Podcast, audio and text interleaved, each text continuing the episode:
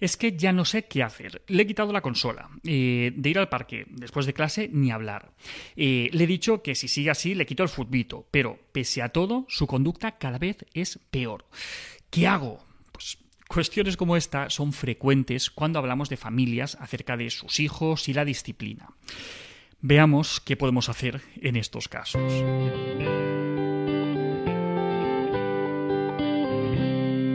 Vamos a partir de la base que las personas no se portan mal, porque sí. Detrás de lo que llamamos mala conducta suele haber muchas cosas. Malos entendidos, eh, necesidades no satisfechas, preocupaciones, malestar emocional y un largo etcétera.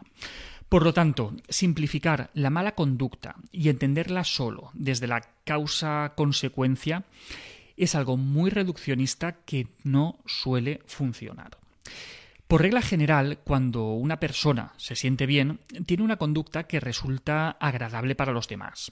Es educada, cortés, señala lo positivo, es servicial, amable, cuidadosa. Y cuando una persona se siente mal por el motivo que sea, es más bien lo contrario. De repente pierde la educación, aparece la brusquedad, las malas formas y se deja de pensar en los demás para centrarse en uno mismo. Esto es algo universal y ocurre tanto a las personas mayores como a las pequeñas. O vosotros no dais portazos, empleáis palabras malsonantes y, sois un poco desagradables cuando tenéis un problema. Pues con los niños ocurre lo mismo, con el agravante de que, además, en su caso, ellos no tienen los mismos recursos que las personas mayores para regular sus emociones. Vamos, que si nos pasa a los mayores, a los peques, más y con más razón. Lo que ocurre es lo siguiente. Pongamos que la niña o el niño tienen un malestar o una necesidad no satisfecha. No tiene por qué ser nada del otro mundo, no, nos alarmemos con esto de, necesidad no satisfecha. Hablo de, necesidades que, que, son menos obvias que las de alimentación, sueño o salud. Por ejemplo, ser tenidos en cuenta, ser escuchados y su necesidad de juego, ¿por qué no?, de descanso, algo de lo que van muy cortos últimamente con tanto repaso y, tanta extraescolar. Pues eso, que, tenemos a la criatura que, se siente mal. Y como consecuencia, pues su conducta no es precisamente la mejor. Se vuelve un poco más impertinente, demandante, tiene más rabietas, malas contestaciones. Y aquí es cuando viene el punto clave. Tenemos dos opciones. Eh, la primera, hacer una interpretación superficial del problema y entender la mala conducta como el inicio y el fin de la educación, como, como un desafío a nuestra autoridad que hay que parar a toda costa. El porqué de esa conducta pues, se limita a que es un caprichoso, es un malcriado, maleducado, un tirano, ¿vale? Así que pues, vamos a castigar esa conducta para que no vuelva a repetirse. Quitamos privilegios, parque, la tele, la consola, lo que sea. Amenazamos con mayores represalias en caso de seguir por ese camino. Entonces, ¿qué es lo que pasa? Pues ahí nos metemos en un bucle que es complicado romper. El malestar produce mala conducta. Nosotros castigamos esa conducta. Entonces aumenta el malestar. Con el aumento del malestar aumenta la mala conducta. Castigamos más y así hasta el infinito y más allá.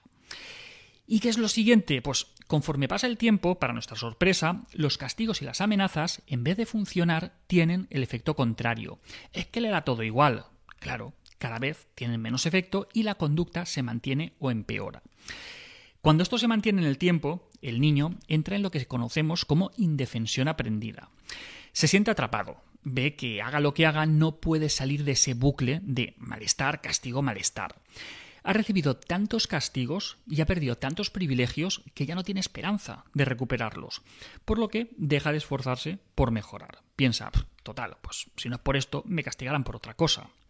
Pues bien, todo esto recordemos que es la consecuencia de una primera interpretación que podemos hacer de, de, esa conducta.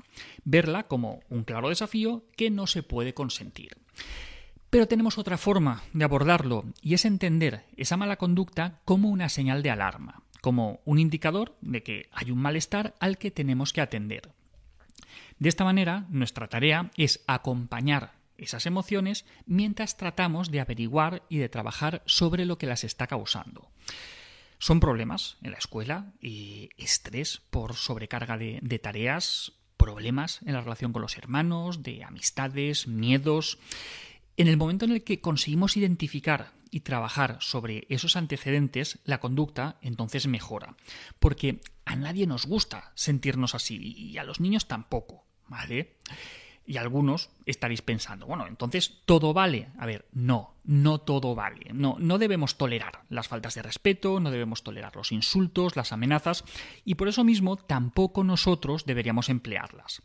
Si se producen algunas de estas conductas, pues lo primero es entenderlas como fruto de la desesperación.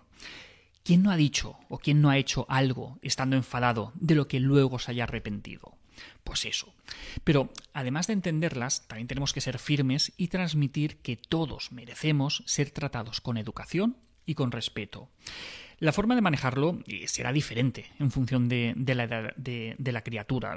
En, todo caso, eh, no tenemos por qué exponernos a ese trato. Eh, podemos cambiar de habitación, podemos irnos, podemos mostrar nuestro enfado, siempre de una forma respetuosa y no respondiendo con conductas parecidas a las que inicialmente queríamos corregir. ¿Vale?